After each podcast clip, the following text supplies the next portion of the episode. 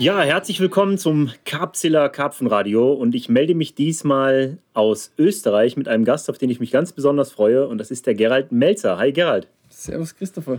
Ja, warum freue ich mich ganz besonders auf dich? Ich halte dich für einen besonders interessanten Angler, aber auch für einen sehr interessanten Menschen.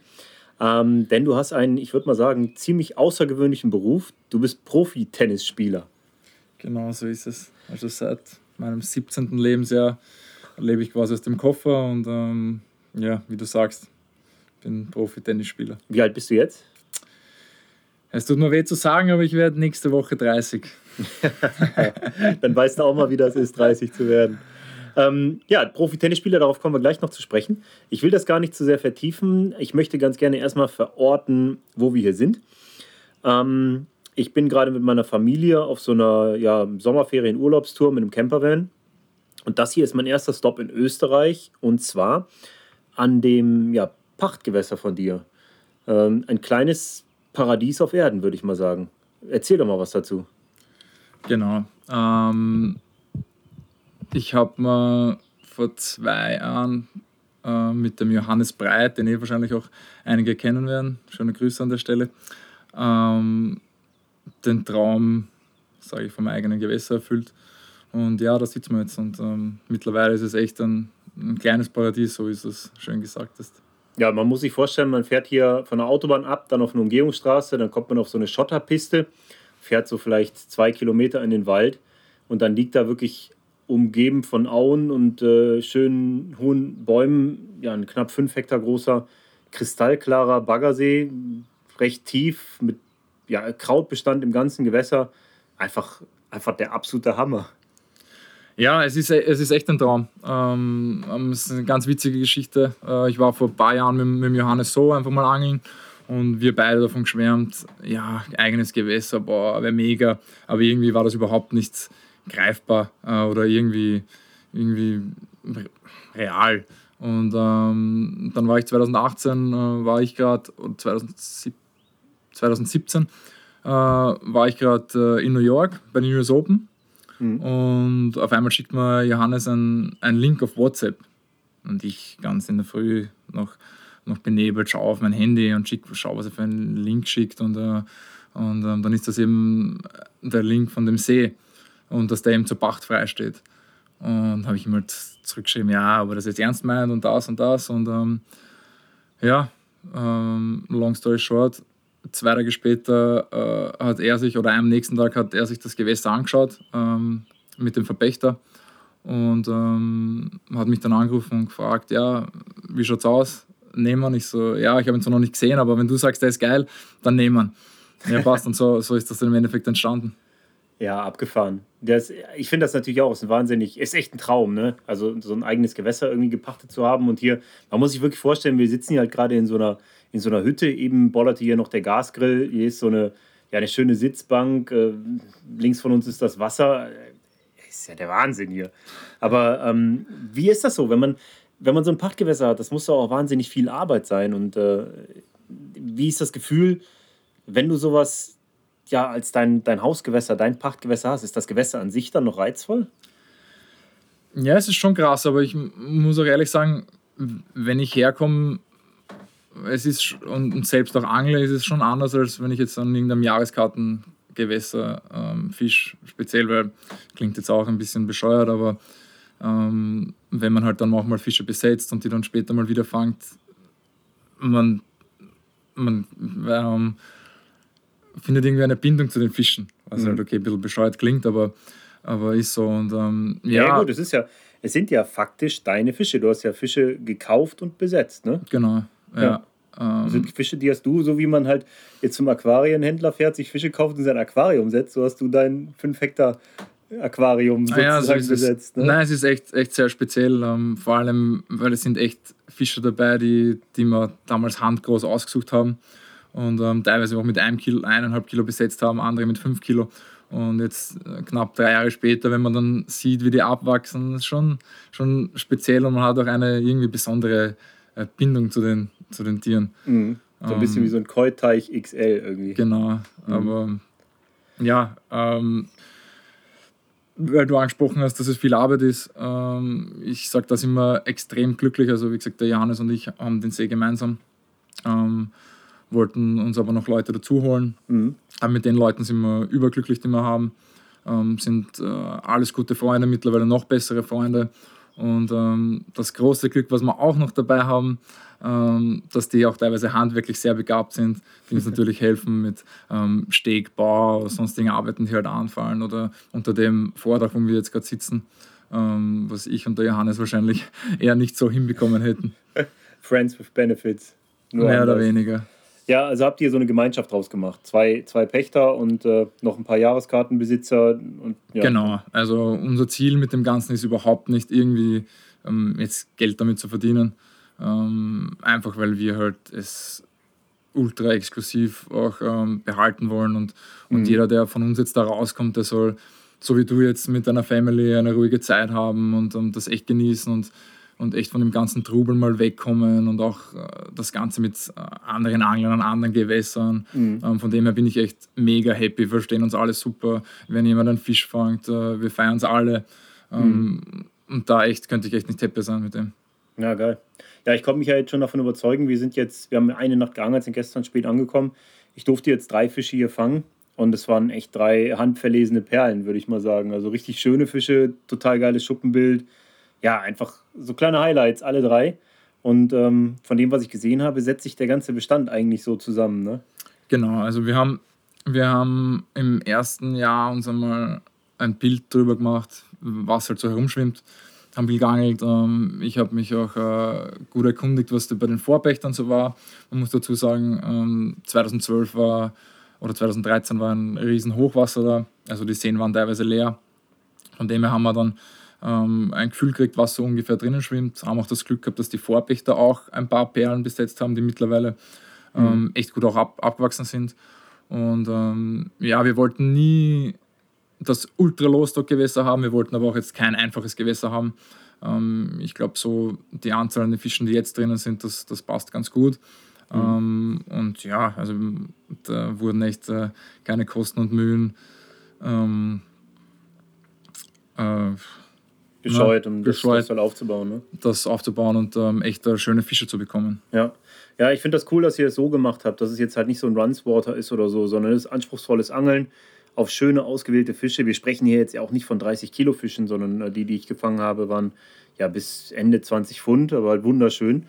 Und ähm, so hat das Anspruch, so ist das besonders, so ist jeder einzelne Fisch auch besonders und äh, so bleibt so ein Besuch hier auch lange in Erinnerung. Absolut. Ja. Ich glaube, das ist echt so ein Role Model für einen äh, gut bewirtschafteten ja, Privatsee in dem ja. Sinne. Ich drücke euch da die Daumen, dass das danke, weiter so danke. durch die Decke geht, die Fische. Also ich komme auf jeden Fall in fünf bis zehn Jahren nochmal wieder, wenn die Fische sich weiter so entwickeln.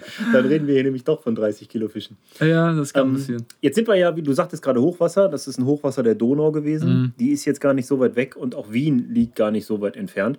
Ähm, ist das hier deine Heimat? Das ist mehr oder weniger meine Heimat. Ja. Ähm, ich wohne ganz an der Grenze von Wien. Ähm, nicht jetzt unbedingt in, in dem Gebiet. Ähm, also ich habe schon Fahrzeit, circa 45 Minuten zum See. Mhm. Aber ich sage jetzt mal, das ist, das ist machbar. Okay. Ähm, ist das auch deine anglerische Heimat denn? Also du sagst, du wohnst jetzt gerade hier so im Großraum, sage ich mal, aber kommst du auch hierher? Ich bin auch außerhalb von Wien aufgewachsen. Ähm, Wien ist, bin ich aufgewachsen angeltechnisch. Ähm, Gibt es ja ein ganz bekanntes äh, Gewässer in der Innenstadt, mhm. wo, ähm, was auch große Fische beherbergt und äh, auch anspruchsvoll ist. Mhm. Und ähm, ja, sonst in den, in den umliegenden Baggerseen damals, in den Vereinsseen, das war jetzt nicht wirklich so das Wahre, sage ich jetzt mal. Mhm. Ähm, und sonst ja, fühle ich mich eher irgendwo ins Ausland hingezogen an große wilde Gewässer. Mhm. Wann hat das bei dir angefangen? Also wie bist du überhaupt auf den Trichter gekommen? Angeln ist geil und äh, wann hast du angefangen, ausgerechnet auf diese Karpfen zu angeln? Hm, ich denke, dass das wie bei vielen wirklich passionierten Anglern war. Ähm, ich habe mich einfach immer zum Wasser ähm, zugezogen gefühlt. Mhm. Und ähm, ja, bin dann da so so reingestolpert und ähm, habe halt meine Eltern immer segiert, angeln, angeln, angeln und ähm, wir haben dann echt äh, ein, also ein Freund von meiner Familie, mhm. der wurde dann mehr oder weniger zu meinem ja, Ersatzopa, sage ich jetzt mal, weil mein Opa ist früh verstorben Und ähm, der hat mich dann viel mitgenommen und dem bin ich halt dann nicht jedes Wochenende auf die Nerven gegangen. Und ähm, am Anfang war es äh, Stippfischerei, wie bei vielen mhm. auch. Ähm, er selber hat auch äh, viel Match gefischt.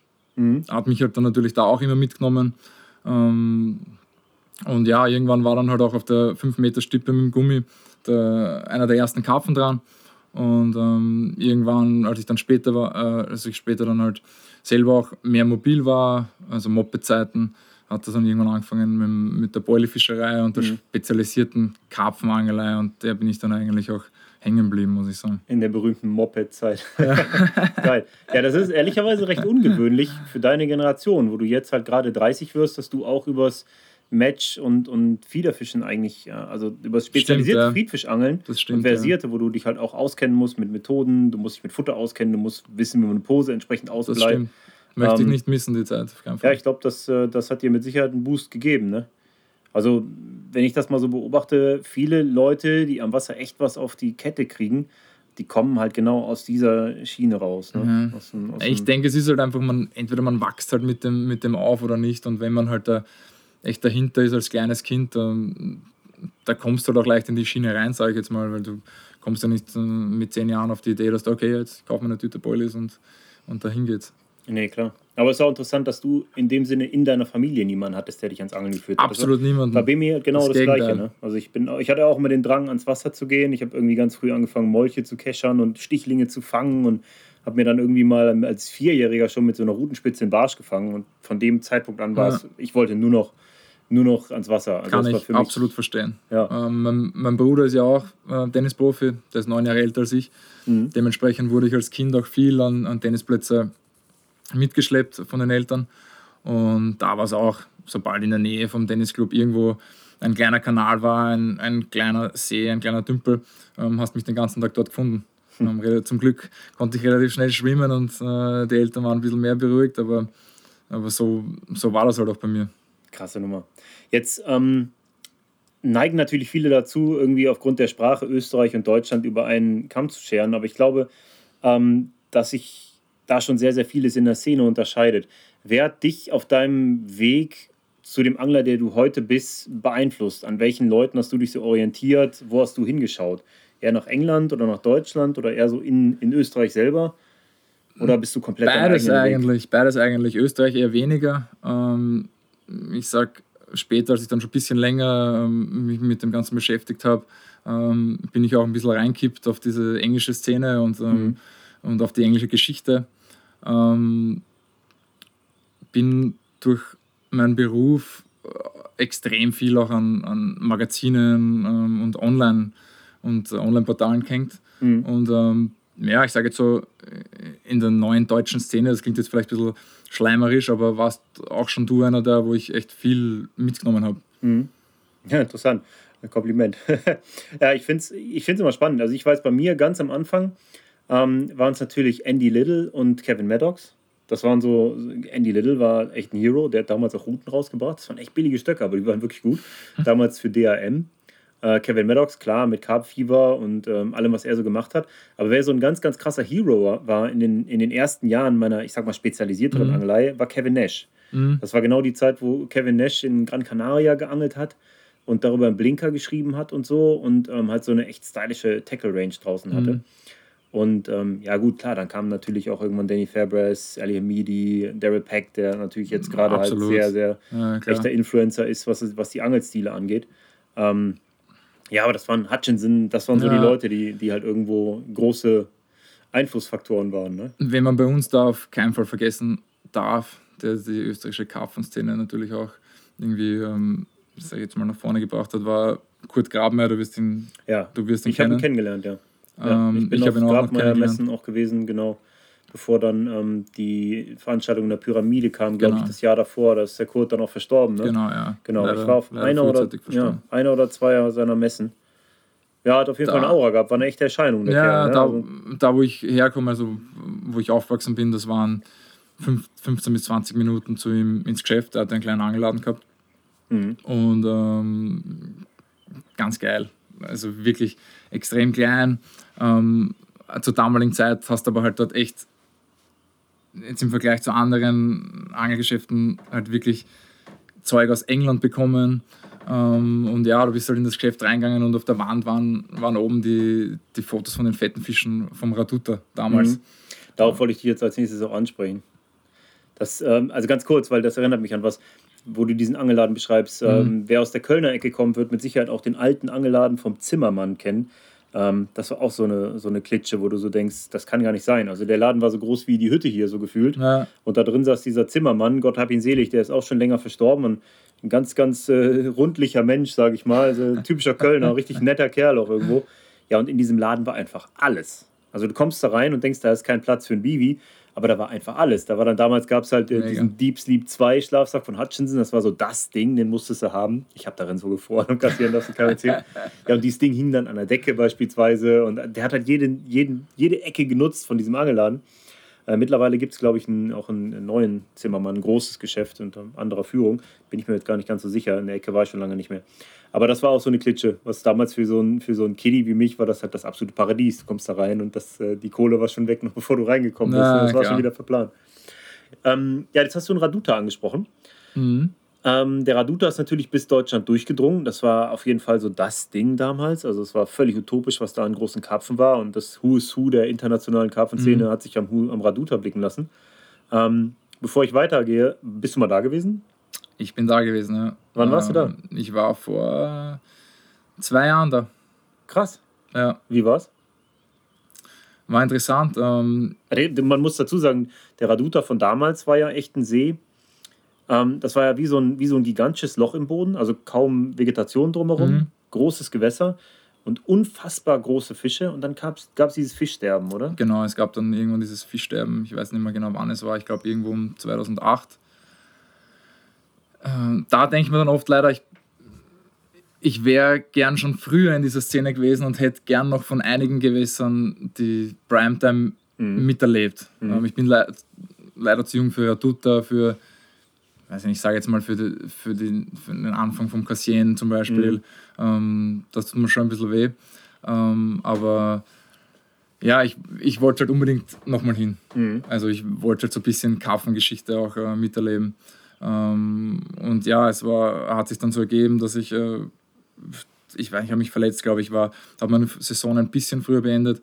Und normalerweise habe ich nämlich Saisonende immer erst spät, Ende November, Anfang Dezember. Und es war dann oft so, dass ich mir dachte, okay, Rumänien ist echt schon verdammt kalt mhm. und bin dann irgendwo im Süden. Und in dem Jahr hat es sich halt echt gut ergeben. Und ähm, habe dann auch niemanden gefunden, der mit mir mitfährt. Habe aber zwölf Tage Zeit gehabt und ja, habe mich dann einfach äh, ins Auto gesetzt und äh, bin die zwölf Stunden nach Rumänien runtergefahren. Krasse Nummer. Wie war die Tour dann? Also hast du was gefangen und wie bist du da empfangen worden? Wie muss man sich vorstellen? Fährst du an den See, kriegst du eine Angelkarte da und setzt dich ja zwölf Tage irgendwo in die Walachei? Ja, man muss sagen, es ist ja leider, oder leider, ähm, es wird ja kommerziell mehr oder weniger bewirtschaftet. Mhm. Ist halt irgendwie krass, oder ich würde es jetzt nicht als, als belig irgendwie bezeichnen, weil es ist halt doch, doch ein großer See mit über 400 Hektar. Mhm. Und ähm, werden halt jetzt Cups veranstaltet und so weiter und so fort. Ähm, ich habe das Glück gehabt, dass ich den, den Trainer vom rumänischen Tennisnationalteam mm. ganz gut kenne. Der ist auch echt passionierter Angler.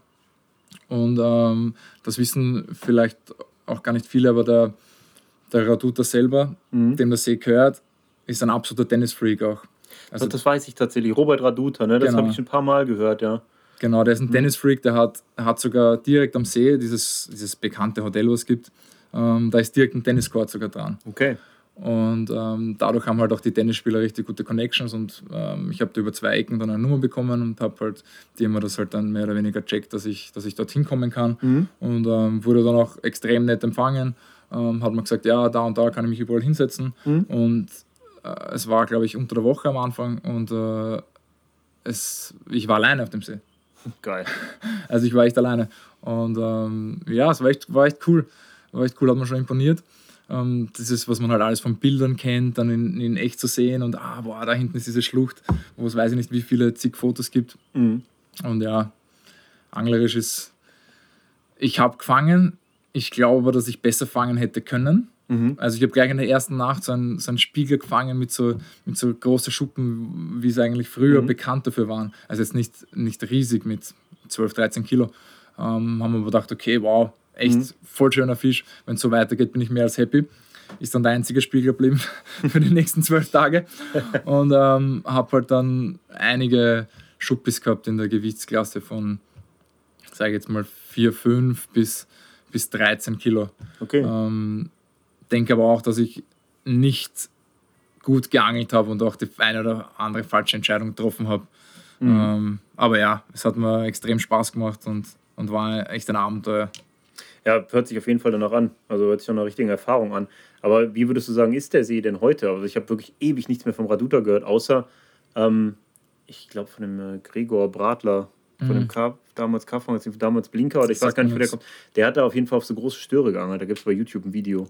Ja, ist mittlerweile krass. richtig viele von ist diesen krass. riesigen Viechern drin. Gibt es schwer und man hört die auch teilweise springen. Ja.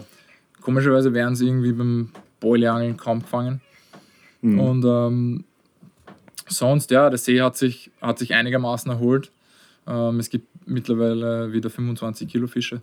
Mhm. Und ja, aber diese, diese Rasse, diese, die es damals halt ausgemacht hat, diese riesen fetten Spiegel mit den riesen Schuppen ähm, auf den Schultern oder teilweise Fully Scales. Also die gibt es, glaube ich, nicht mehr und es ist jetzt, sind jetzt vermehrt Standardschuppenkarpfen, sage ich jetzt mal, was, mhm. was halt natürlich ein bisschen schade ist. Ja, klar. Na, bin ich mal gespannt, wie sich das weiterentwickelt. Da mhm. muss ich auch nochmal ein Auge drauf werfen. Einen, den man in dem Zusammenhang echt erwähnen muss, ist der Erich Unger. Ne? Der war da echt auch sehr, sehr viel unterwegs und hat krasse Fische da gefangen. Da erinnere ich mich auch den einen oder anderen Artikel. Naja, gut, es war das Hachi Dream Team von damals rund um äh, Steve Briggs, Sun ja, Crow und den Rob. Alle, alle die waren natürlich Leon Hogendijk, die, ganze, die ganzen Leute, ne? Das war echt ein krasses Ding. Ja. Na, das war krass, man muss halt sagen, wenn man sich da damals die Fisch-Hit-Parade anschaut, mhm. die ersten oder acht von den ersten zehn Fischen waren von Raduta. Ja, ja, Wahnsinn. Jedenfalls, der Raduta ist ein See, der ist international bekannt. Ne? Das war so das Ding damals, zusammen mit Cassien und Co., Lactudea, Orient, diese ganzen. Ja, diese die ganzen Leute, die, da, die, schon länger dabei sind, kennen den ja. bestimmt. Ich glaube, die jungen Leute haben den, kennen den vielleicht auch gar nicht mehr. Ja, vielleicht hast du recht, ja. Ich habe die Geschichte ja schon ein paar Mal erzählt. Ja. Ich hatte damals zu meiner Zeit bei Corda, hatte einer der jüngeren Supporter mich angerufen gesagt: Hey, Paschi, Paschi, Paschi, ich habe einen See gefunden, Alter. 4800 Hektar in Frankreich, Mann. Das ist der Hammer. Da fahre ich hin, ey, komplett unbekannt. So, Moment, 4800 Hektar in Frankreich. Stausee oder was? Ja, ja, klar. Lag dir der? Ey, was? Woher weißt du das? So, ich wusste das. Meinst du das Verarschst du mich, verarschst du mich gerade oder meinst du das ernst? Nee, wie jetzt? Hast du noch nie Tons Up at Lac du Der geguckt von Kevin Maddox oder was? Nee, was ist das denn? Wer ist Kevin Maddox? So halt, ne? Ja. Wo ich so dachte, boah, scheiße, ey. Das kann doch nicht wahr sein. Das ist äh, meine Generation Karpfenangler, die ist mit diesen, das sind alte Helden und jeder kennt Absolut. den Lac du Der und jetzt kommt da einer daher und hat keine Ahnung, wovon ich rede. Egal. Ähm, worauf ich eigentlich hinaus will. Raduta war bekannt, aber ähm, während, ich sag mal, die Deutschen sich durch Dieter Marz und Sascha Pingel mhm. auch Richtung Mecklenburg orientiert haben, ne? das ist das goldene Dreieck da oben, du hast äh, Schleswig-Holstein, Hamburg, Mecklenburg-Vorpommern, Brandenburg, ähm, viele große Gewässer, da sind viele mhm. hingefahren, das war damals sehr bekannt durch die Route- und Rolle-Sonderhefte. Und ähm, Frankreich war natürlich immer das gelobte Land für Karpfenangler. Klar, das Mega. ist auch in Österreich nicht unbekannt, mhm. aber ähm, ihr habt natürlich einen ganz anderen Zugang zu Slowenien und Kroatien. Und das ist so ein Ding, was, äh, was in Deutschland erst sehr spät durchgesickert ist. Aber mittlerweile ähm, gibt es halt viele, selbst die Jungs von Eurocup beispielsweise, mhm. die echt einen guten Antritt haben dahin, die fahren halt jetzt nach Kroatien zum Angeln. Ähm, wie ist das bei dir? Hast du das mitbekommen? Wie hat das angefangen? Ähm, Gab es da irgendwelche Vorreiter? Bist du selbst mal dort gewesen? Ich war selbst dort, ich war selbst in ähm, Slowenien und, und Kroatien. Ähm, aber ich denke, dass es im Endeffekt die Popularität für das Land jetzt auf eines hinausläuft. Und ähm, das sind halt die überdicken Fische und die über, über krassen Big Fish Gewässer. Mhm. Ähm, ich glaube, dass man mit ein bisschen mh, mm, Aufwand genügend Wildes noch findet. Mhm. Aber ich glaube, da muss man halt dann ganz klar unterscheiden, was will man. Will man diese Wurfgewässer, mhm. mit den überfetten Fischen. Ähm, oder will man halt echt noch was erleben und ähm, nimmt halt in Kauf, dass man halt ein bisschen wildere, kleinere Fische fangt. Mhm. Ähm, ja, das muss dann jeder für sich selbst. Jetzt sollte das keine Fangfrage sein. Ich weiß natürlich, dass du absoluter Spirit-Angler bist. Da kommen wir auch gleich noch drauf zu sprechen. Du hast ja wirklich total abgefahrene Abenteuer erlebt und fühlt sich auch sehr nach Spanien hingezogen. Mhm. Sicherlich ein, ein, krasses Kapitel ist in deiner anglerischen Laufbahn. Aber ähm, ich finde es halt echt interessant, weil diese Art zu angeln wie sie dort betrieben wird, gerade in Kroatien. Am, Ja. Wie heißen sie alle? Saprisic, Schumba, äh, Ontario, Treba. diese ganzen Dinger. Ähm, das sind ja eigentlich alles, sage ich mal, kommerzielle Vereinsgewässer, wo Mhm. du halt relativ teure Tageskarten kaufst und dann die Chance hast, auf unvorstellbare Bestände an 30 Kilo Karpfen zu angeln. Ähm, aber auf eine Art und Weise, die halt, sagen wir mal, sehr ungewöhnlich ist, nämlich krasses Distanzangeln. Ähm, man füttert mit der Spomp beispielsweise oder mit Futterrakete, bringt enorme Mengen Futter ein, füttert den ganzen Tag und äh, lässt es immer klingeln und dann laufen die Dinger halt raus so ungefähr. Hört sich einfach an, ist wahrscheinlich sehr schwer, weil man muss halt erstmal die Distanzen werfen und überhaupt erstmal durchhalten, da in einer Woche Mhm. 100 Kilo Bodies durchzufüttern und so weiter und so fort. Das ist jetzt komplett neutral. Aber äh, wie kam das auf? Weißt du, wie das zustande kam? Also wann sind die Ersten da runtergefahren und haben angefangen so zu angeln? Oder haben die Kroaten das sozusagen erfunden?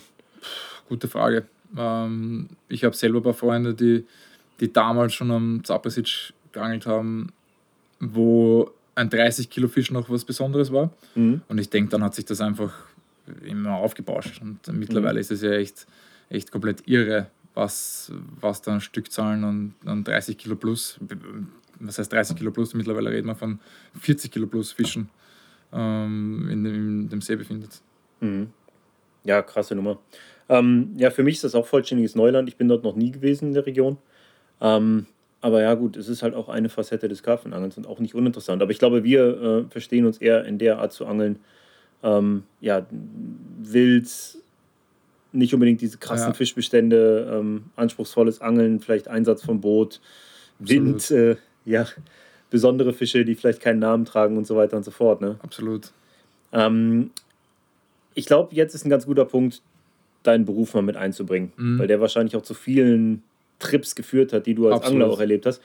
Ähm, als ich gehört habe, der Gerald, das ist ein Profi-Tennisspieler, professioneller Tennisspieler, dachte ich, okay, äh, krass, was bedeutet das? Also was macht so einer? Wie, wie verdient er sein Geld? Was, wie kommt sowas zustande? Lass mal vorne anfangen. Wieso bist du Profi-Tennisspieler und warum ist es dein Bruder auch? Sind deine Eltern das auch? Was machen die? Wie kommt sowas zustande? Ähm, nein, überhaupt nicht. Ähm, meine Mutter kommt aus dem Handball, mein Papa aus dem Fußball, Ja beziehungsweise doch, die machen ja beide Sport. unsere Eltern, ja. Ähm, und es hat sich dann so ergeben, dass mein Bruder, der eigentlich auch anfangs Fußballer werden wollte, ähm, dann halt ein talentierter Tennisspieler war und ähm, der, der dann auch Tennisprofi geworden ist. Und ähm, ich sage durch diese neun Jahre äh, Unterschied Mhm. zwischen uns beiden, ist halt schon ein großer Gap, ähm, bin ich dann auch mehr oder weniger da äh, reingepurzelt, sage ich jetzt mal. Ich Mhm. wollte anfangs auch Fußballspieler werden ähm, und habe halt dann gesehen, okay, im Tennis bin ich auch nicht so schlecht und ähm, habe halt dann mit 14 das, das halt dann komplett forciert und ähm, bin dann, nachdem ich die Schule fertig gemacht habe mit 17, Mhm. ähm, Profi geworden.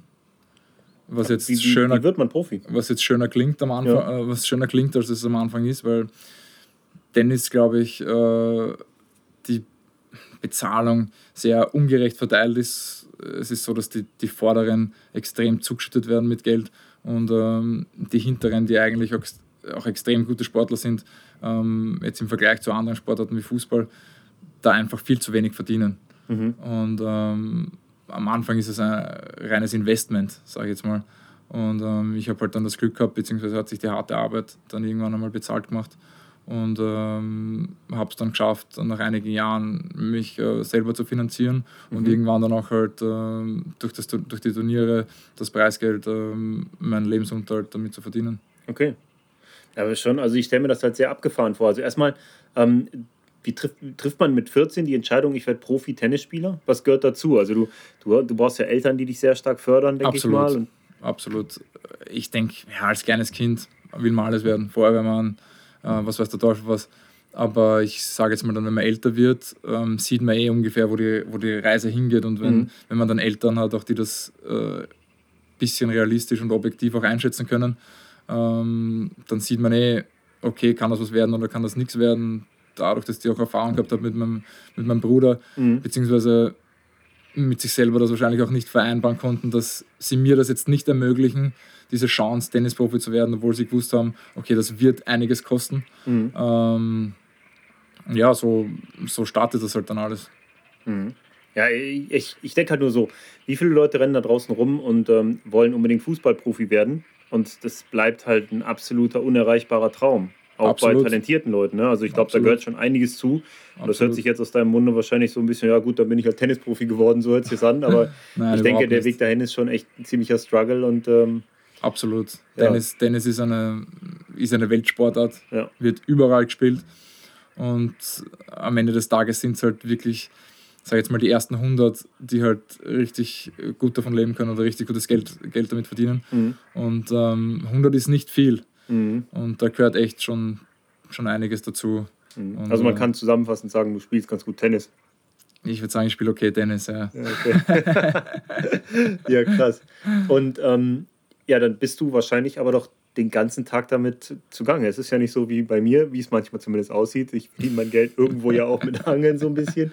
Äh, ich hänge aber nicht den ganzen Tag am See und angel, sondern es passiert halt viel drumherum. Ich, äh, ich, ich, ich dokumentiere, ich schreibe, ich Mhm. filme, ich mache was weiß ich was. Also es ist halt oft eher so ein, ich sag mal, äh, Redaktions- und Management-Job, Mhm. bei dem Angeln auch eine Rolle spielt. Und nach außen sieht es dann immer so, als würde man nur angeln. Ja. Aber du spielst ja dann wirklich dauerhaft Tennis. Du musst ja trainieren, du musst, äh, du, du spielst tatsächliche Spiele, du bist auf Reisen dafür, oder? Klar, ähm, ja, stellen sich viele Leute vor, ah, ja, der spielt ein bisschen Tennis, trainiert ein bisschen, spielt einmal am Tag zwei Stunden.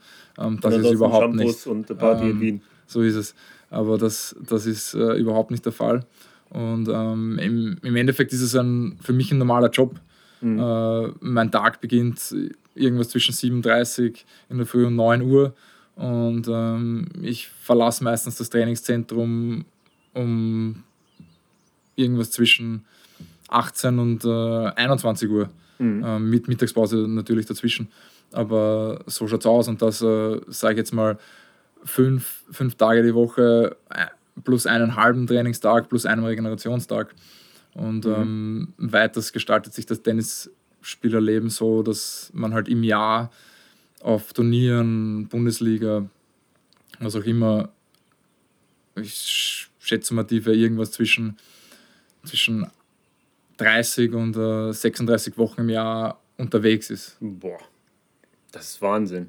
Also ich weiß, ich war 2017 war ich sechs Wochen zum Filmen unterwegs. Und das ist für eine Familie, also zu dem Zeitpunkt war auch unsere Tochter schon da, äh, war das schon echt auch eine Belastung. Ne? Also sechs Wochen ist jetzt ziemlich viel weniger als 36. Ja, klar, ich meine, irgendwann, man gewöhnt sich daran, man, man lebt halt mehr oder weniger äh, aus dem Koffer. Mhm. Aber ja, es splittet sich dann halt so auf, dass über den, die Saison geht von Jänner bis äh, Mitte, Ende November. Und ähm, dann ist der einzige Urlaub, den man im Prinzip hat, äh, wenn man nicht gut genug ist wie Roger Federer und sich halt jedes Turnier reinzieht, was man, was man spielt, dass man Mhm. was ein paar Tage aufnehmen kann. Ähm, ist es dann so, dass dann der, der einzige Urlaub ist die zwei Wochen nach der Saison bis zum Aufbau der nächsten Saison.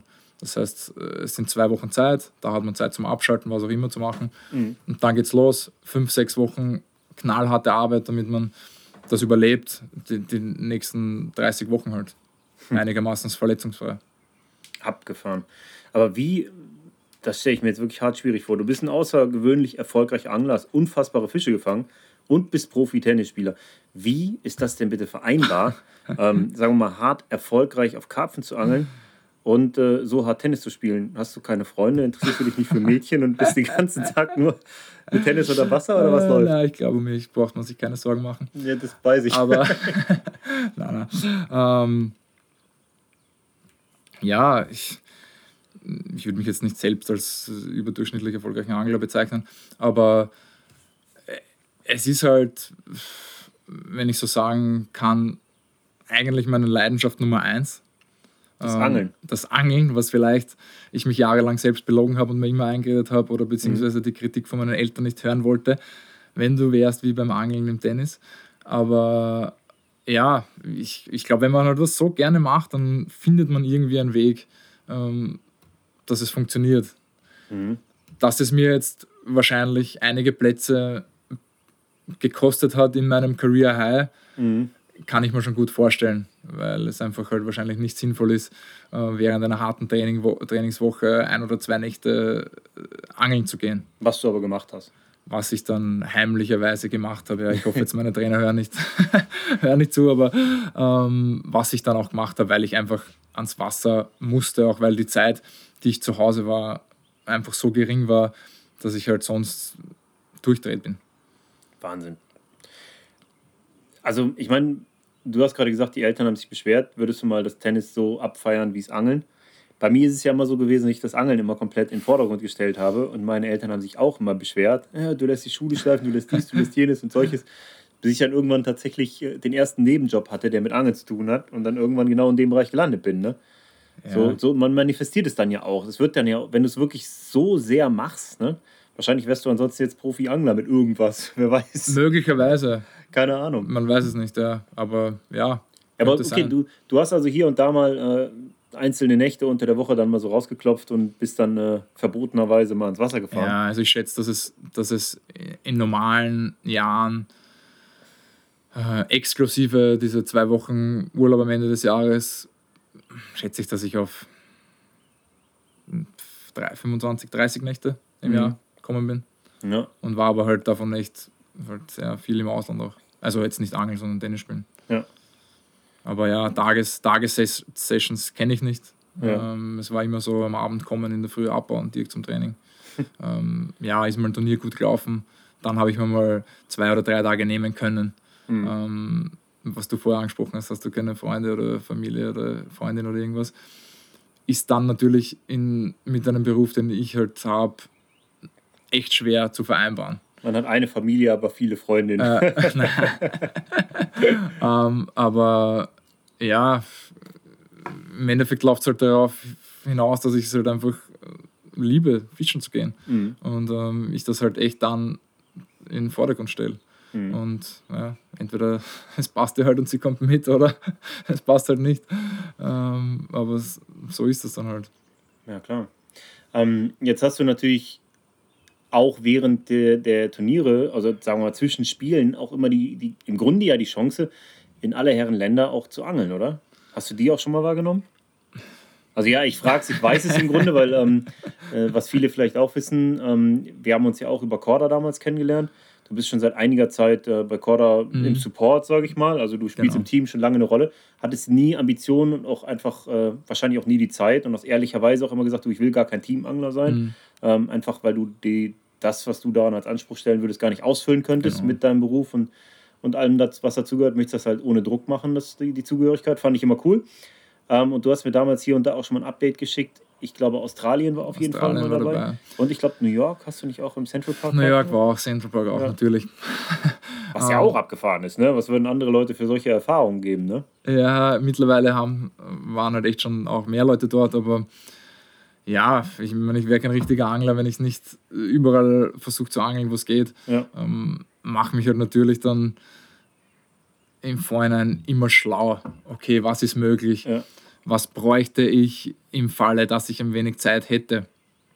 Ähm, so Geschichten wie jetzt in, in New York brauche ich ja nicht viel. Eine Route, ein bisschen Stalking-Zeug, Stalking Brot und, und äh, los geht's. Australien zum Beispiel war da schon ein bisschen anders. Ich mhm. habe mich extrem gut informiert.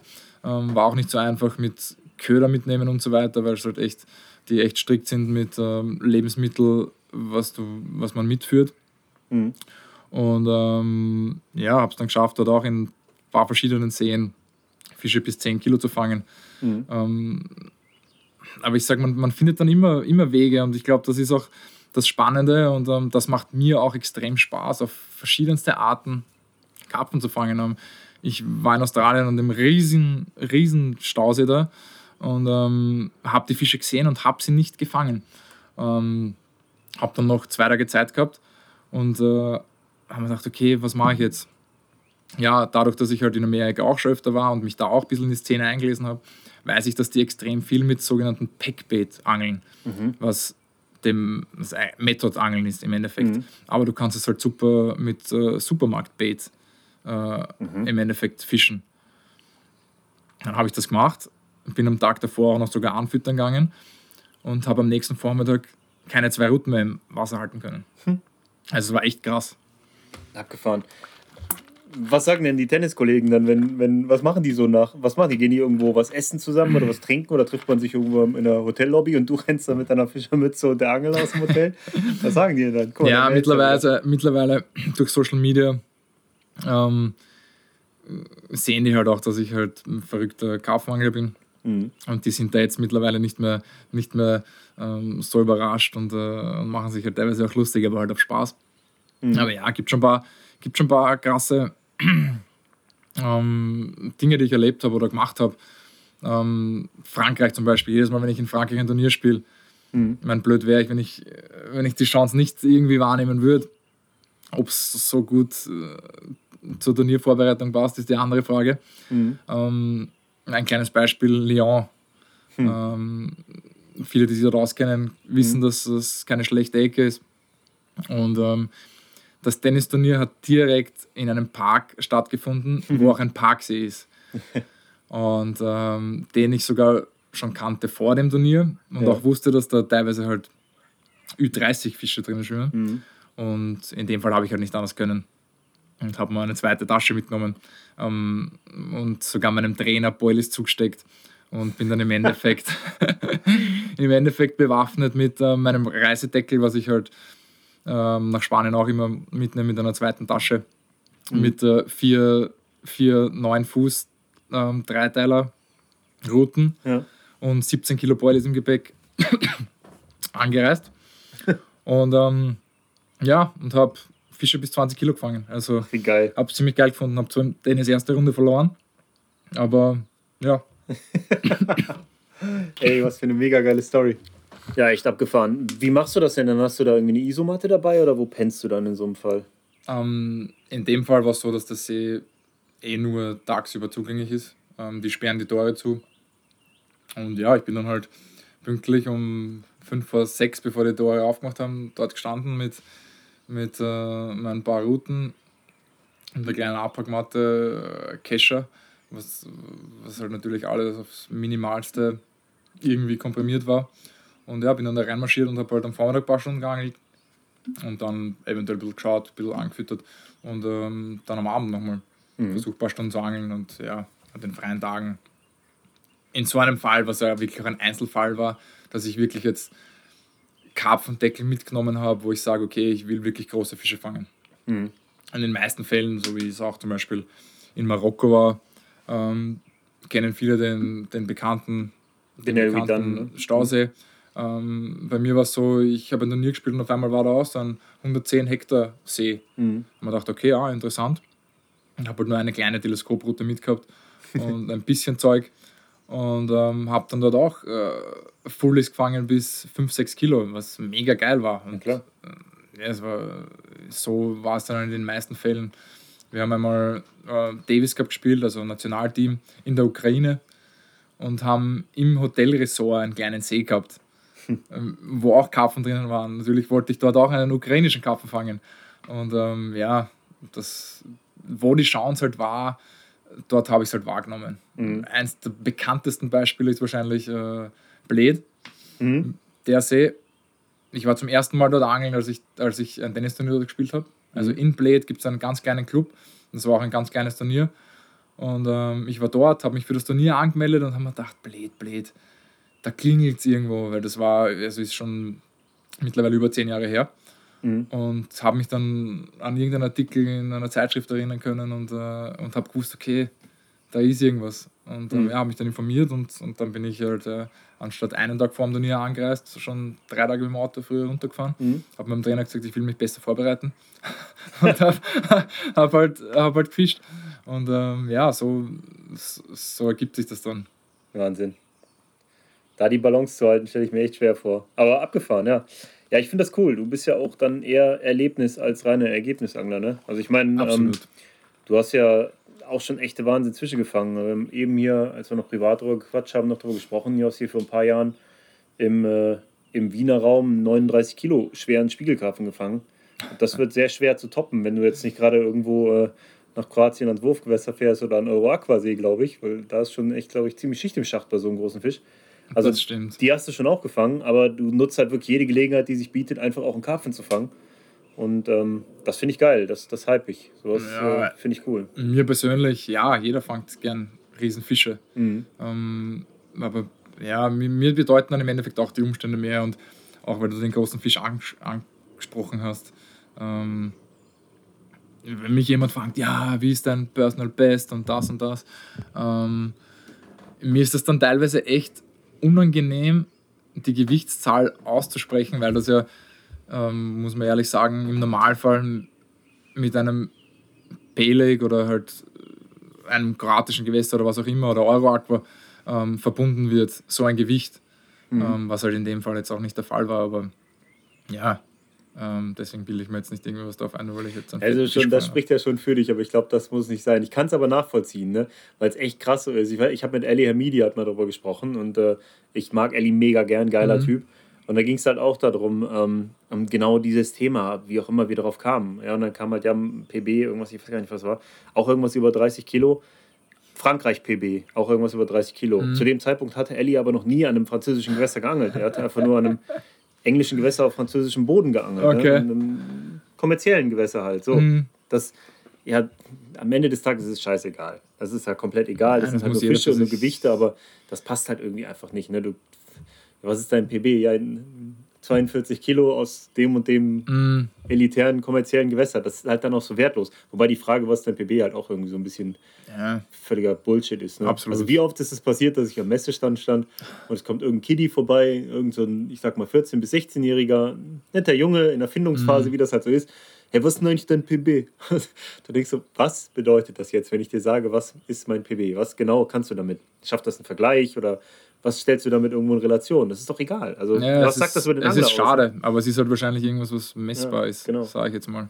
Ja, du hast ja eben, das, das ist genau das. Du machst es messbar und ähm, hast dann irgendwie so einen Wert. Das ist so ein bisschen wie so ein, wie heißt dieses Kartenspiel, wo du Werte vergleichst. Ja, was hat dein Rennbolide für ja, 20 PS, was hat mega. deiner so? Ja, naja.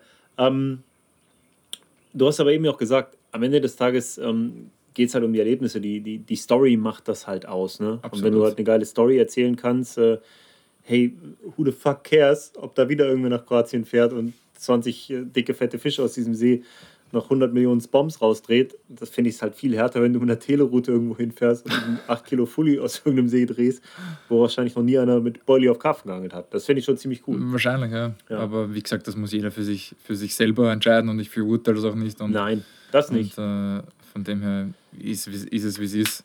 Das nicht. Aber ich glaube, du hast am Ende deines Lebens, das hoffentlich noch lange dauert, viele krasse Geschichten zu erzählen. Und ich glaube, das, das auf alle ist, Fälle. Das, was es letztlich auch irgendwie ausmacht. Ne? Mhm. Jetzt ähm, hast du natürlich auch jedes Jahr diese Phase von, ich glaube, zwei Wochen hast du gesagt, genau. die sich immer in einer ziemlich beschissenen Zeit auftun, die du zum Angeln nutzen kannst. Und die hast du auch immer genutzt. So ist es, ja. Also es war, es war, ich sage jetzt mal, die zweite Hälfte vom Jahr war es halt immer schon ähm, echt halt auch mit Planen verbunden und halt Vorfreude war mega und ähm, es war für mich teilweise ein echt größeres Highlight dieser Urlaub als jetzt irgendein großes Turnier, was ich gespielt habe. Hm. Ähm, was auch immer das zu bedeuten hat, aber. aber ja, ist halt schon skurril. Du musst halt bedenken, wie viele Leute dich dafür beneiden, dass du Profisportler bist. Absolut. Irgendwas, worin, worin, also kann, ich kann mir vorstellen, dass extrem viele Tennis, Fußball, was auch immer, mhm. Sportarten, Spieler ähm, da draußen sich das extremst wünschen würden. Und du hast, du lebst genau deren Traum. Aber du bist wahrscheinlich derjenige, der da am Wochenende nach einer, nach einer harten Woche die Jungs beneidet, die jetzt schon die zweite Nacht am See sitzen, um irgendwelche Karpfen zu jagen. Das ist ja, extrem. Verrückt, ne? Ich denke halt alles, alles, was normal wird und irgendwann oder dein Beruf einfach ist, mhm. ähm, es wird halt dann Normalität.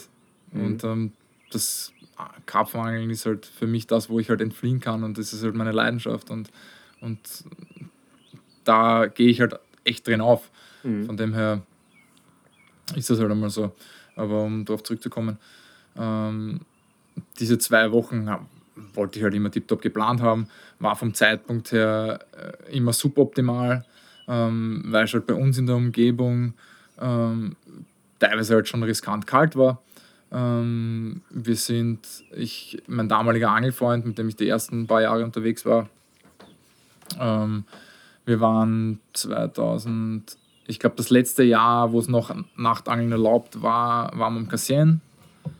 Ähm, äh, wir waren einmal in Kroatien, aber nicht auf so einer ähm, klassischen, ähm, so einem klassischen Wurfgewässer, ähm, die, die jetzt bekannt sind. Man hat zwar auch nur werfen dürfen, aber es war ein bisschen wilder. Ähm, und sind dann irgendwann drauf gekommen, okay, ja, wir müssen irgendwie weiter runter in den Süden und sind dann genau wie, wie es damals war mit der, mit der Blade-Geschichte, ähm, habe ich mich erinnert, okay, ich habe irgendwann mal einen, einen Artikel gelesen in, in, einer Zeitschrift über den See. und habe mich halt dann schlau gemacht und ähm, ja, und dann sind wir halt das erste Mal nach Spanien runtergeflogen. Mhm. Und ähm, da bin ich dann halt echt hängen geblieben drauf und bin die folgenden sechs Jahre, also ich war sieben, sieben Mal hintereinander ähm, unten und ähm, immer in einem Zeitraum von zehn bis das längste war sogar 17 Tage einmal, was ich rausgehandelt habe. Mhm. Und ja, Das ist wie, wir reden hier von einem, von einem wilden, großen Stausee ähm, von über 3000 Hektar, ne? 5.500. 5.500 sogar. Mhm. Ja, absolut wahnsinniges Gewässer. Ich selber bin noch nicht da gewesen, ähm, habe es aber auf jeden Fall auf dem Zettel. Und ähm, du hast auch eine Story darüber in Vom Wasser Vom 2. Wasser 2 geschrieben. ja. Genau. Ähm, unter anderem auch über den Fang von einem Schuppenkopf von über 30 Kilo Mhm. ähm, aus diesem unvorstellbaren Gewässer. Das ist halt so ein Fisch, wo wahrscheinlich viele sagen würde, so, das ist so der echte Fisch des Lebens. Ne? Absolut. Also das Ja. ist, da kann ich auch ganz klar sagen, das ist der Fisch, der mir jetzt persönlich ähm, am meisten, äh, dem ich am meisten Bedeutung sch also schenke und der, Mhm. der für mich am meisten wert ist. Ähm, es war so, wir sind da runter das erste Mal im Dezember, es war verdammt kalt und ähm, es, es war ja damals noch niemand dort. Selbst die Spanier waren noch nicht dort. Ähm, ähm, ich glaube, wir waren sogar die ersten Deutschsprachigen, die dort waren. Und, ähm, und haben am Anfang voll auf die Schnauze gekriegt. Ähm, ich muss auch ehrlich sagen, wir waren relativ unerfahren, ich selber auch. Habe nicht das perfekte Deckel mitgehabt, für Distanzen zu fischen und so weiter und so fort. Und ähm, habe dann in der letzten Nacht, wo wir gesagt haben, ja, okay, wir bleiben jetzt noch die fünfte Nacht, nachdem wir nichts gefangen haben, und gesagt haben, wir fahren dann weiter auf ein anderes Gewässer, ähm, dann echt noch einen, einen Biss bekommen und habe einen großen Schuppenkarpfen, schätzen wir die für irgendwas um die 20 Kilo, in einer Krebsfalle verloren, direkt vom Kescher. Also er ist, er ist auf der Oberfläche gelegen, ähm, mit dieser Krebsfalle da und ähm, er hat noch einen Schlag gemacht, das Vorfach ist gerissen und der Fisch ist in Zeitlupe weggeschwommen. Oh, bei. Ja, und ähm, ab dem Zeitpunkt war es halt dann für mich klar, okay, ich muss da nochmal hin, ich, äh, ich muss da mal einen Fisch fangen.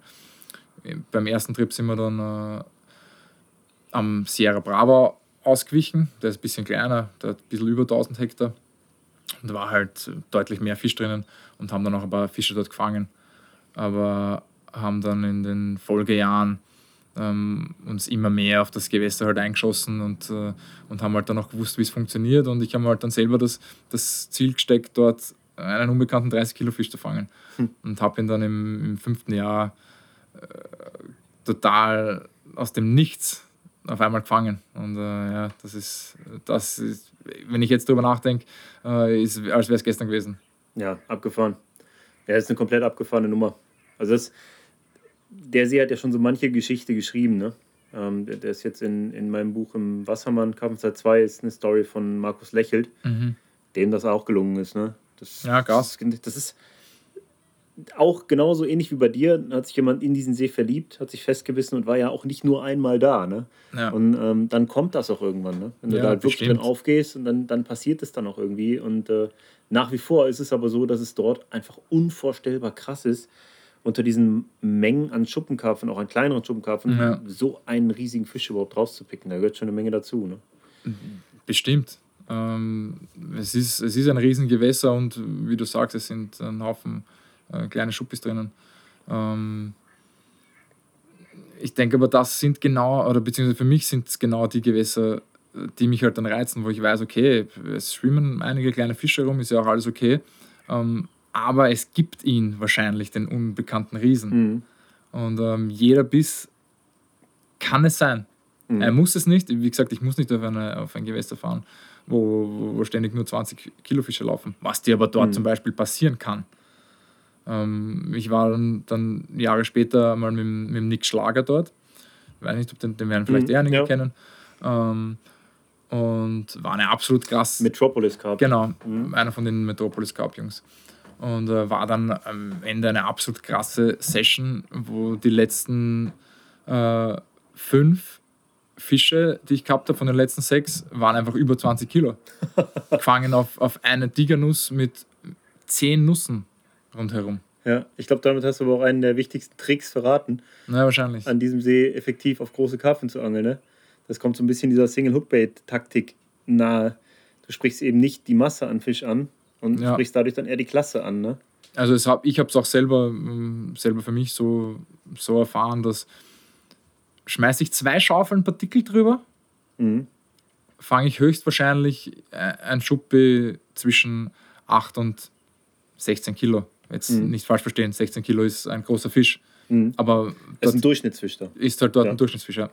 Und, ähm, und anders halt echt, es gehört echt ein bisschen äh, Überwindung dazu. Und ähm, ich habe es mich früher auch nicht getraut und muss auch ehrlich sagen, da kommst jetzt wieder du oder, weiß ich nicht, Mike Pücker mit Cassien-Geschichten ins Mhm. Spiel, die halt dann diese Taktik mit den 5, 6 Tigernüssen, auch an großen Gewässern, ähm, so genutzt haben, dass ich es für mich halt selber auch ausprobiert habe und, Ja. und mittlerweile ein extremer Freund von single hook angelei bin oder halt echt nur ganz, ganz wenig Futter. Mhm. Ja, da, da, genau, ich hätte Mike da jetzt auch an der Stelle zitiert. Das ist Mikes Angeln am Kassien früher gewesen. Ne? Bevor das Futterangeln da auch aufkam, was der, der Alex Kobler da Mhm. wirklich etabliert hat, der der Erste war, der mal für eine längere Zeit von den Deutschen auch mit irgendwie 200 Kilo Boilies losgefahren ist, so eine utopisch krasse Session hingelegt hat im Nordarm. Was man da, Entschuldigung, dass ich unterbreche, was man da auch sagen muss, der Alex war ja auch dort Mhm. und äh, ich hoffe, ich verrate jetzt nicht irgendwelche Geheimnisse, aber er hat es zum Beispiel geschafft, auf Futter zu fangen, was ich nie geschafft habe, was ich Mhm. aber wahrscheinlich auch darauf zurückführe, dass ich äh, immer nur zwei Wochen Zeit hatte Mhm. und ähm, das wahrscheinlich dort ein bisschen länger dauert. Und meine Angelei dann so gestaltet habe, dass ich äh, einen Platz befischt habe, Mhm. meistens in der ersten Nacht gut gefangen habe und dann waren es halt teilweise weg, die Mhm. Fische, und dann zack, sind wir gemoved. Also wir sind dann in so einem Trip, Mhm. mhm, Blieb, blieb. wir sind dann in so einem Trip halt fünf, sechs Mal gemoved in, in 12, 14 Tagen. Mhm. Also das war schon noch mit, äh, mit viel Aufwand verbunden, aber man hat sich halt für mich so bezahlt gemacht, muss ich Ja. ehrlich sagen. Ja, klar. Ja, ich glaube, dass es extrem schwer fällt an so riesigen Gewässern. Und ich meine, Cassien ist jetzt mit je nach Wasserstand 400 bis 600 Hektar nicht so riesig, aber immer noch groß. Äh, der See, von dem du sprichst, ist über 5000 Hektar groß. Da eine einzelne Tigernuss am Haar abzulassen auf ein paar Meter Tiefe und dann wirklich nur diese ausgewählte kleine Handvoll Nüsse überhaupt drumherum zu füttern, das fällt extremst schwer. Es fällt extrem schwer. Und ich weiß selber, also ich kenne es ja selbst, aber ich weiß, was passiert, wenn du eben halt einen Köder effek- effektiver gestaltest und noch mehr fütterst und breiter streust. Und das habe ich an vielen Gewässern erlebt, auch an den großen Flachlandseen in Frankreich. Ne? Da habe ich Sessions erlebt mit einem Bekannten von damals, der die, auf diesem Trichter schon war, die Gewässer gut kannte. Ähm, den habe ich in Menge vollständig abgeangelt. Ich glaube, ich weiß es nicht mehr. Ich kann es dir nicht sagen, ob es Mhm. jetzt neun oder 15 Fische waren, die ich hatte. sofort. Ja, und er hatte nur drei, aber mein größter war ein, ein richtig geiler N40er. Ich hatte eine Wahnsinn-Session, Geil. aber er hatte halt einfach mal einen 59er und einen 50er dabei auf nur drei Mhm. Fische. Und ähm, er hat diese Taktik schon so angewendet. Ne? Und das waren so die Dinge, die auch dazu geführt haben, dass ich dann mal nachher äh, deutlicher darüber nachgedacht habe und es wirklich so ist, dass du es noch komplett auf die Spitze treibst, wenn du es halt nur noch mit diesem Single-Look-Bait-Angeln machst. Komplett ohne Beifutter. Ne? Die, die Quote an großen Fischen ist dabei echt hoch. Und es kann dir dabei genauso passieren, dass du in Folge 5, 5 Kilo Schuppenkarpfen fängst. Sicher. Aber dann fängst du plötzlich an mit 28 Kilo und denkst so, krass, Alter. Ja. Das ging schnell, Absolut. ne? Das, äh, ja, ansonsten hätte ich jetzt 14 Tage füttern müssen und hätte ich vielleicht mal so einen großen fangen können. Nee, jetzt ist beim Stalken passiert. Alles schon, alles schon erlebt, ne? Ja, glaube ich sofort. Aber Ja. es ist Überwindung, auf 9, 12, 13 Meter einen Tigernuss runterzulassen und sich denken, okay, warum sollte er da jetzt schwimmen? Warum Ja. sollte nicht irgendwo anders schwimmen? Weil du holst immer im Endeffekt nicht mit, den Futter, mit dem Futter. Aber ähm, gut, es gehört dann halt ein bisschen auch mehr dazu. Selbst was ich in Spanien an dem riesen Gewässer gern mache, war, dass du halt echt auch dort ablegst, wo du halt einen Fisch springen siehst. Mhm. Und ähm, das erhöht halt dann schon massiv deine Chancen. Ja klar, bessere Location kann es nicht geben. Du weißt ja sicher, dass da einer lang geschwommen ist, Ja. ne? Das ist eh so ein Phänomen, ne? Ich frage mich immer, wieso, wieso Menschen das ignorieren. Das ist, fällt mir so oft auf, ne? Oh, da hinten ist einer gesprungen. Ging denn schon was bei dir? Mö. So, halt, ja gut, aber dann reagier doch drauf, ne? Ja, ich denke halt eventuell, dass die Leute halt dann die Kilos vor den Augen haben, die sie halt an ihrem Futterplatz versenkt haben. Ja, das, da hast du recht mit, aber ich glaube, was du nicht unterschätzen darfst, ist, wie viel Motivation und Boost dir das gibt, wenn du nur ein einziges Mal im Jahr in dieser Zeitphase deiner Leidenschaft so nachgehen kannst, wie du das dann noch machst. Ja. Das wird dazu führen, dass du dann natürlich 100% gibst rund um die Uhr. Ne? Nein, absolut. jedes Wochenende für zwei Nächte an irgendeinen See fährst und da halt auch mit deinen Jungs ein Bier trinkst, was auch voll legitim ist. Ich will das überhaupt nicht abwerten, in keiner Nein, Form. nein. Und ähm, ja, springen halt auf der anderen Seeseite ein paar Fische, dann interessiert sich halt nicht. Dann vielleicht gehst du nächstes Wochenende auf die andere Seeseite. Aber ähm, Ich habe die Tage mit einem, mit einem wirklich außergewöhnlich erfolgreichen Angler bei uns aus der Region gesprochen, der jetzt mittlerweile nicht mehr so öffentlich ist. Da werde ich vielleicht bei Zeit auch mal einen Podcast mitmachen, dann kann er auch nochmal drüber sprechen. Da haben wir genau über das Thema gesprochen. Der hat so viele große Fische gefangen, dass äh, schlottert mir die Knie, wenn der erzählt. Aber er sagt halt auch, ja, du, äh, wenn ihr auf der anderen Seeseite springen, heißt das nicht, dass ich sofort move. Ich bin halt auch bequem geworden. Ich bin einfach gerne draußen, dann sitze ich da und gucke ich aufs Wasser und dann freue ich mich auch manchmal, sie einfach nur springen zu sehen. Da ja. muss ich jetzt nicht direkt hinmoven. Ja, ich sag, man stumpft halt, Richtig. stumpft halt sicher auch genau. ab, aber wie du sagst, das ist halt dann für mich diese eine Periode, in der ich dann halt meine Chance habe, das halt so zu machen, wie ich das halt gerne öfter machen würde. Ja. Und da schaue ich halt dann echt überhaupt keinen Aufwand. Und wenn, wenn ich nach der ersten Nacht keinen Fisch habe und ich habe das Gefühl, es sind keine Fische mehr da, dann packe mhm. ich halt den ganzen Kram wieder zusammen und, und, und move. Was meinst du, wie oft man da auch eine falsche Entscheidung trifft? Wird mir auch schon oft passiert. Absolut. Sein. Also durch dieses nervöse Angeln ist man auch ab und zu schon mal zu schnell weg, ne? Bestimmt. Ja, ja ähm, wie geht's denn weiter? Interessiert dich das Gewässer noch? Wirst du da nochmal aufschlagen oder? Ist das Thema für dich jetzt erstmal ad acta gelegt? Ähm, erstmal ja, sage ich jetzt mal. Ähm, es war dann die letzten zwei Jahre, die ich dann dort war, auch schon so, dass echt viel mehr Leute waren. Ähm, mittlerweile muss man sagen, ist das Gewässer ja auch mega bekannt. Mhm. Und ähm, unter den Spaniern wird es ja auch als das spanische ähm, Mekka mhm. bezeichnet. Das wird ja La Mecca genannt. Mhm. Und ähm, ja, von dem her, klar, es gibt noch ein paar Fische, die ich dort gern fangen würde. Ich würde dort echt gerne einen Spiegler mit über 20 Kilo fangen. Ist mir nie gelungen. Da gibt es ein paar ähm, schöne. unglaublich. Ja. Ähm, aber ja, ich, ich sage jetzt mal, den, den Fokus so auf das Gewässer habe ich jetzt nicht mehr und ich hatte dort eine mega schöne Zeit. Und mhm. ähm, jetzt ist, glaube ich, Zeit, sich auf irgendwas Neues zu fokussieren. Vielleicht mal auf meinen Job ein bisschen, aber, ja. aber nein, anglerisch, anglerisch auch definitiv. Mhm. Weißt du, schwebt dir da schon was vor? Mm. Ich würde gern nach Amerika. Mhm. Ähm, ich glaube, dass es dort Unmengen an geilen Gewässern gibt. Mhm. Ähm, aber es gibt auch ein ganz spezielles, was mittlerweile wahrscheinlich eh auch relativ bekannt ist wo extrem viel schön beschuppte Fische schwimmen. Mhm. Auch ein Riesengewässer, wo man auch so eine Hausbootangelei machen kann zum Beispiel. Mhm. Und, ähm, ja, da kann man den, den haben wir tatsächlich bei Capsilla Plus schon veröffentlicht, Dale Hollow. Genau. Ähm, was ja nicht mehr unbekannt ist. Enrico ja. Pamigani hat eine krasse Story gemacht, die gibt es bei Capsilla Plus zu lesen als Dreiteiler. Mhm. Ähm, die Fische da sind einfach nur utopisch. Ja, und also okay, sind nicht mutantisch, die sind keine Mutanten von der Größe her, aber ja. 20 Kilo Fische werden auch gefangen. Ja. Und die sehen so schön aus. Ist eine absolute Seltenheit wahrscheinlich ja. ein 20 Kilo Fisch und du wirst garant wahrscheinlich garantiert keinen 30 Kilo Fisch fangen, aber mein Gott. Du fängst halt ähm, halt dafür vor die Scales wie vom anderen Stern. Ne? Und der See selber ist halt ja. unglaublich schön, die Natur. Und äh, ich glaube, es ist halt auch was, so wie es halt eventuell am Anfang im, am Kassien war mhm. wo, halt, wo du halt jetzt nicht mehr hinkommst und, und alles ist vollgeschissen. Mhm, stimmt. ja. Ja, klar, da kannst du mit Pech in eine Bärenfalle treten, aber ja. nicht in eine Tretmine. Nein, das, das, das auf alle Fälle, ja. Ja, krass. Und das sind halt so, so Sachen oder irgendwas, irgendwas Unbekanntes. Ähm, aber konkret, konkret ist jetzt im Moment nichts. Mhm. Ja, und wie geht es im Sport weiter? Deine, du hattest eine Verletzung und bist aber jetzt wieder definitiv dabei, dich, hier, dich zu berappeln, ne? Genau, also ich kämpfe jetzt schon echt lang, seit zwei Jahren mit einer Knöchelverletzung. Mhm. Ähm, Habe auch echt lange nicht gewusst, ob das wieder wird, weiß es im Endeffekt jetzt noch immer nicht, ob es wieder 100% wird. Ähm, trainiere jetzt im Moment extrem viel ähm, und, und habe das Angeln jetzt auch für mich äh, nach etlichen Jahren habe ich es mal geschafft, das ein bisschen in den Hintergrund zu stellen. Und ähm, ja, bin gerade im Aufbau, dass ich, dass ich dann wieder bald äh, an Turnieren teilnehmen kann. Und das läuft jetzt eigentlich so, so ganz gut, sage ich jetzt mal. Mhm. Ähm, durch die Covid-Geschichte ähm, hat sich halt da auch einiges verändert, durch das ganze Reisen und so weiter. Und ähm, ja, ich glaube, dass ich jetzt noch zumindest das nächste halbe Jahr wahrscheinlich in der Heimat verbringen werde und ähm, mhm. mich da auf, vorbereiten werde.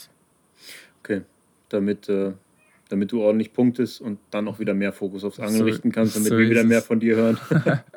ja, okay. Ich wünsche dir auf jeden Fall ähm, alles Gute, was die Genesung angeht. Danke, und danke. Ähm, was das Angeln angeht, mache ich mir keine Sorgen. Das hast du drauf. Was Tennis angeht, bin ich kein Fachmann, aber da drücke ich dir natürlich auch absolut die Daumen.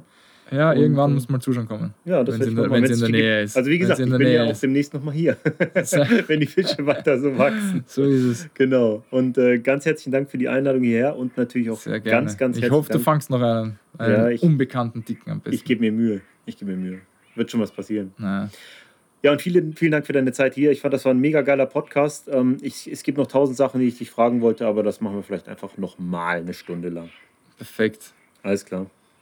Vielen Dank fürs Zuhören auch an euch da draußen und bis zum nächsten Mal. Wir sind raus. Ciao, ciao. Ciao.